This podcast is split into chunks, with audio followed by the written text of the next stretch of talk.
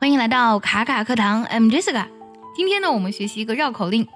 说到绕口令呢，我相信你一定非常的熟悉。比如说我们中文当中的四十四十十十四是十四，四十是四十。我也经常呢把这个绕口令让同学们去练习，因为我发现不少同学的四和诗的音是不分的。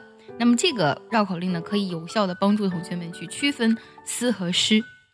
绕口令呢，其实，在各个民族的语言当中都有，英文当中也有非常多的绕口令。那么，它对于呢，让我们发音的时候口齿伶俐清晰，矫正我们的错音呢，有非常大的帮助。今天分享一个非常非常经典的绕口令，Betty Butter。那我会以美音去朗读这个绕口令，一遍慢版，一遍快版。那接下来呢，我们先来慢慢听一下这个绕口令。Betty Butter bought some butter, but she said. The butter's bitter. If I put it in my batter, it will make my batter bitter.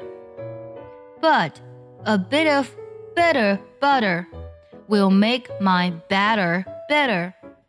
So she bought a bit of butter, better than her bitter butter, and she put it in her batter, and the batter was not bitter.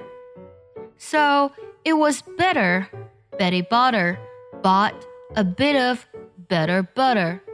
不知道你们有没有听懂这个绕口令的？它确实听起来呢，每个音都非常的像，你可能就听到啵啵啵啵啵嘚嘚嘚这种感觉啊。